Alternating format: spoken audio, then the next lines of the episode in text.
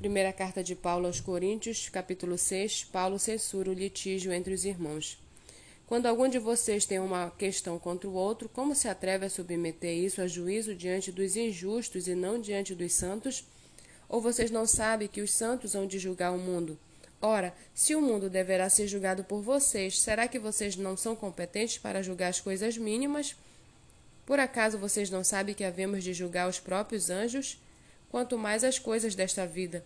Portanto, quando precisam julgar negócios terrenos, por que vocês constituem como juízes aqueles que não têm nenhuma aceitação na igreja?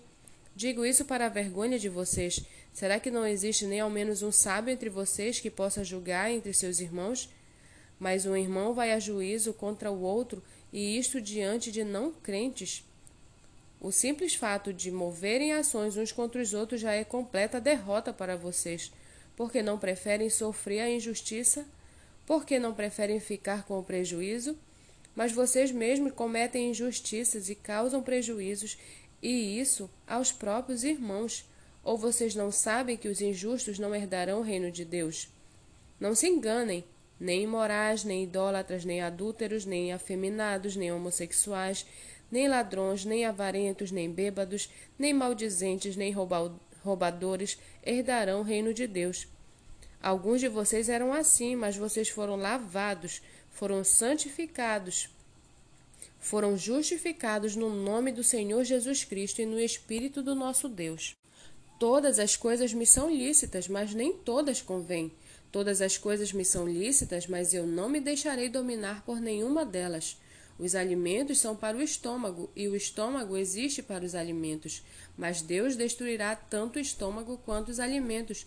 Porém, o corpo não é para a imoralidade, mas para o Senhor, e o Senhor para o corpo.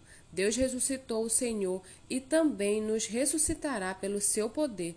Vocês não sabem que o corpo de cada um de vocês é membro de Cristo? E será que eu tomaria os membros de Cristo e os faria membros de uma prostituta? De modo nenhum. Ou não sabe que o homem que se une à prostituta forma um só corpo com ela? Porque, como se diz, os dois se tornarão uma só carne. Mas aquele que se une ao Senhor em um só espírito com ele, é um só espírito com ele. Fujam da imoralidade sexual. Qualquer outro pecado que uma pessoa comete é fora do corpo, mas aquele que pratica imoralidade sexual peca contra o próprio corpo. Será que vocês não sabem que o corpo de vocês é santuário do Espírito Santo, que está em vocês e que vocês receberam de Deus e que vocês não pertencem a vocês mesmos? Porque vocês foram comprados por preço. Agora, pois, glorifiquem a Deus no corpo de vocês.